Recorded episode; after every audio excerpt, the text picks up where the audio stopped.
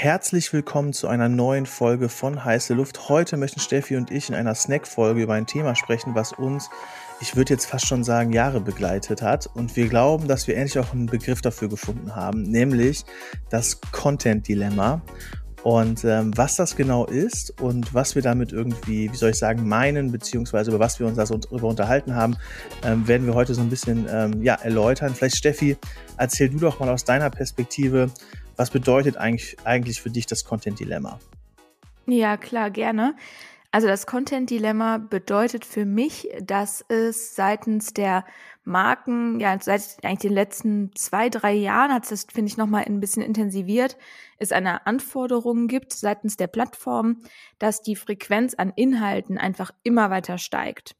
So, und dem müssen sich ja leider Gottes, ob Marken das wollen oder nicht, ähm, ja, dem müssen sie sich beugen. Das heißt, um Part of the Game zu sein, müssen sie diese Frequenz an Inhalten halt irgendwie an den Start bringen. Und das fällt Unternehmen in der Regel extremst schwer. Warum? Weil sie entweder A, intern Leute brauchen. Ja, das heißt, die müssen irgendwie gute Leute finden, die Bock haben auf Content Creation und zwar im besten Fall auf gute Content Creation und nicht Social Media wie vor, keine Ahnung, 2017 oder 18. Mm, oder sie brauchen externe in Anführungszeichen Freelancer beziehungsweise Content-Kreatoren, die sie in der Regel auch nicht finden, obwohl es die ja eigentlich auf dem Markt gibt. So, das ist einmal so aus der, aus der Perspektive von der Marke. Eine andere Alternative sind natürlich Agenturen, klar. Ähm, die sind halt nur sehr teuer, ehrlich gesagt. Weil wenn du pro Content Asset 500 Euro zahlst, das also selbst wenn du 400 Euro zahlst, das kann sich ja nicht rechnen am Ende des Tages, wenn du diese Frequenz hinbekommen möchtest. Ja, und da sprechen wir ja von, keine Ahnung, vier Videoinhalten, 9 zu 16 pro Woche mindestens. Wir sprechen von dann noch drei Feed-Posts und von täglichen Stories. Das kriegt ja fast keiner monetär hin und auch nicht verargumentiert, ehrlich gesagt, wenn er da pro Asset 500 Euro hinlegen muss. So, das einmal aus der Perspektive der Marke. Und aus der Perspektive des Content Creators ist es ja eigentlich perfekt, weil man braucht ihn sehr stark, ja. Ähm, also die Marken brauchen ihn. Mm, und das ist eigentlich ja super. Nur finden halt häufig Content-Kreatoren dann wieder nicht den Zugang zu coolen Marken. Also die, die finden sich halt einfach nicht, ja. Das eigentliche Dilemma ist aber, wie gesagt, vor allen Dingen auf Seiten der Marken, dass sie einfach eine sehr hohe Anzahl an Inhalten irgendwie hinkriegen müssen und das leider nicht hinkriegen. Ich glaube, so würde ich es mal zusammenfassen, oder was meinst du? So ist das, so ist das Dilemma. Ja, ich glaube, was ich noch so ein bisschen ergänzen würde, ist ähm, aus aus einer Creator-Perspektive, also mit Kreatoren, mit denen ich arbeite. Ne, ich habe ein Artist Management. Das ist ja so ein bisschen die, wie soll ich sagen, so die Spitze der Pyramide. Alle Creator, mit denen ich arbeite, haben ja übergeordnet und plattformübergreifende hohe Relevanz und hohe Reichweite. Und die Art von Creatoren wird ja primär, sage ich mal, für ihre Reichweite bezahlt und für ihren Testimonial-Wert, natürlich auch für die Kreation, ja, aber ähm, das, ich sag mal, der größte Erlös geht halt wirklich auf, auf die Reichweite und Testimonial-Wert. Und die Cre Creator, die wir, glaube ich, meinen, die dieses Content-Dilemma lösen können, das sind nicht die, nicht die, die ich berate, sondern die Creator, die, ich sag mal, keine Reichweite haben, aber trotzdem eine gewisse Exzellenz in der Content Creation haben, also starken Content produzieren können ähm, und Stand heute vielleicht auch gar nicht Zugang zu den spannenden Marken bekommen, weil sie eben diese Reichweite und Sichtbarkeit nicht haben. Und genau so möchten so möchten, möchten, also wie soll ich sagen, so sollte man aus unserer Perspektive, ja, das Content-Dilemma lösen, nämlich, dass man quasi auf Kreatorinnen zugeht, die eine hohe Exzellenz haben, aber vielleicht nicht die Reichweite haben und somit dann eben, ich sag mal, Assets für die Marken erstellen könnten. Das könnte ein Ansatz sein, wie man dieses Content-Dilemma lösen könnte. Und ähm, ist natürlich nice, wenn es da eine Plattform geben könnte, die, ich sag mal, diese Art der Kreatorinnen und ähm, Marken zusammenführen würde. Das, und, ähm, das stimmt allerdings. Ich würde sogar, glaube ich, noch ein Argument anführen, was mir gerade noch einfällt. Das irgendwie erwähnen wir nie, weil es für uns so selbstverständlich ist. Aber es ist, glaube ich, für viele Marken totaler Painpoint. Content ist ja nur spannend, so würde ich es fast schon sagen, wenn man Menschen sieht. Ja, also wenn man Gesichter sieht. So, weil man kennt das ja auch, nicht umsonst folgt man Influencern, weil man halt einfach lieber Menschen sieht, als irgendwie, keine Ahnung, ein Still, was bei Canva geschrubbt ist, sage ich jetzt mal sehr platt. Und viele wollen einfach, und das völlig wertfrei, für Marken nicht ihr Gesicht hinhalten. Ne? Also die wollen es ja schon privat nicht, was ich total nachvollziehen kann, und wollen es halt erst recht nicht für eine Marke hinhalten.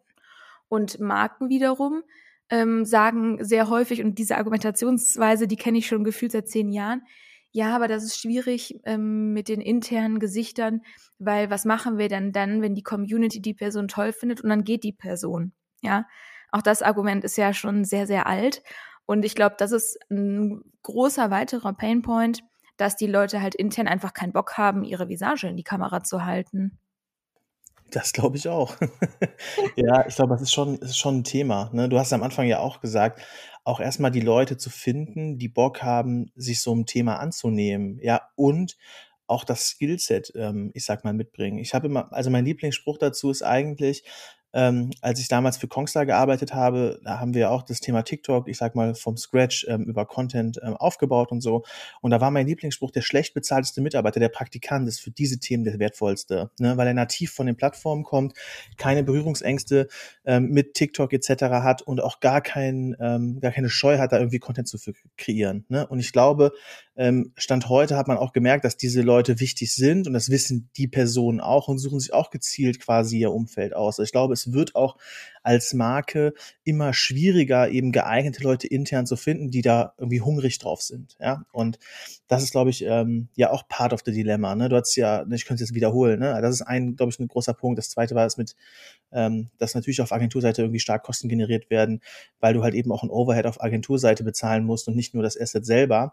Was ich aber nochmal spannend fand, ich hatte vor ein paar Wochen mit jemandem dazu gesprochen und die Person hat gesagt, ähm, ich investiere nur Media in einen Kanal oder in einen neuen Kanal, wenn ich es geschafft habe, ihn organisch erfolgreich zu bespielen mit einem guten Return on Invest. Und das war ein Impuls, den ich auch total spannend fand, auf Bezug auf das Content Dilemma, weil wie willst du den Kanal denn organisch auf ein gewisses Level bringen, ja natürlich über Content Assets und natürlich über eine hohe Frequenz, wenn wir jetzt über TikTok sprechen, einer hohen Videofrequenz von einem Video pro Tag, vielleicht auch mal versuchen zwei oder sogar drei Videos pro Tag zu spielen. Welche Marke kriegt das denn hin? Ja.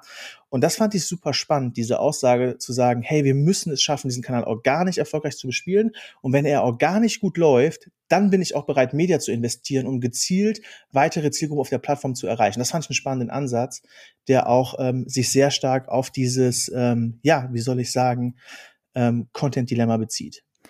Ja, ich frage mich dann nur, also gerade ist es ja fast schon so, dass du bei Instagram nur bedingt noch wachsen kannst, wenn überhaupt dann mit Reels. Ähm, und selbst das ist nicht so easy, weil du darfst ja auch da nicht die ähm, relevanten Audios verwenden. Deswegen, also da gibt's ja eigentlich in Anführungszeichen nur TikTok, ne? Und deswegen, das ähm, ist vielleicht auch nochmal ein Wink an die ganzen Leute da draußen, die es immer noch nicht verstanden haben, dass sie bitte in erster Instanz 9 zu 16 im besten Fall Videoinhalte zu produzieren haben und nicht noch Shooting-Bilder die ganze Zeit nur ausschließlich posten, ja. Also das ist ja auch noch so eine weitere Challenge, ein Bild ne, mit einem Flatlay, was in der Hohlkehle im Studio geshootet wird, ist eine Sache.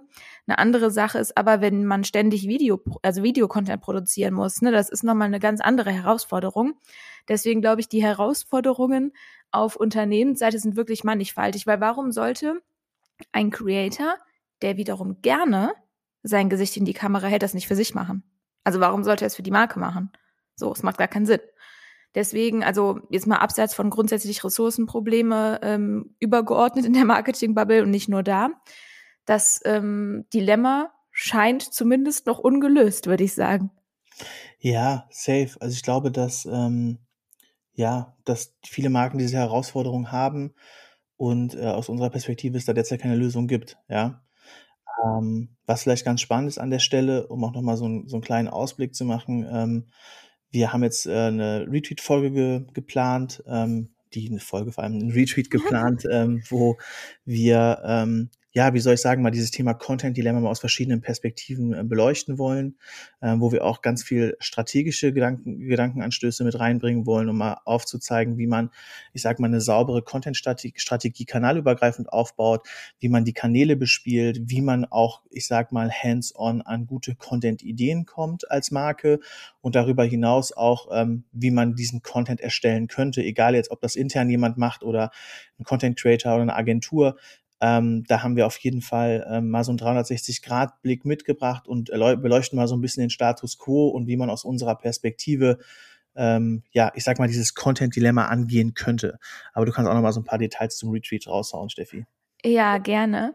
Genau, das findet, äh, weil das ja häufig so ein bisschen ein Neckbreaker sein kann, weil man vielleicht schon was anderes vorhat, vom 27. bis zum 29. Juli, also Juli statt. Und zwar in Belgien, in Brügge, in einem sehr, sehr schönen Haus, wie immer.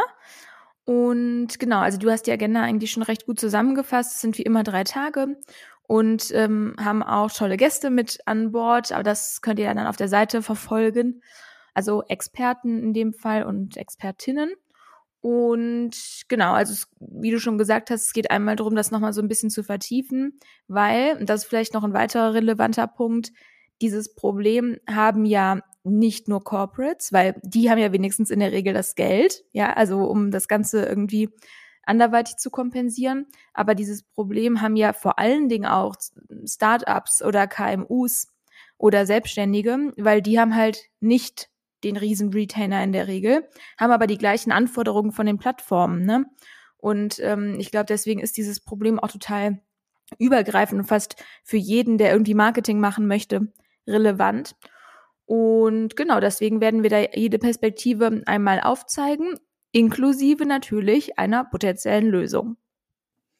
So schaut's aus. Also ich glaube, wir haben da ein richtig spannendes äh, Programm äh, vorbereitet, coole Experten, die, mit denen man auf Augenhöhe in der Runde auch individuell seine eigene Situation ein bisschen beleuchten kann. Ne? Das ist ja auch so der Sinn des Retreats, in kleinen Gruppen zusammenkommen ähm, und dann eben in einer hohen Qualität ähm, Inhalte zu vermitteln, aber auch den Austausch mit den Experten zu fördern, sodass man da auf Basis seiner individuellen Situation auch echt den einen oder anderen Tipp abgreifen kann.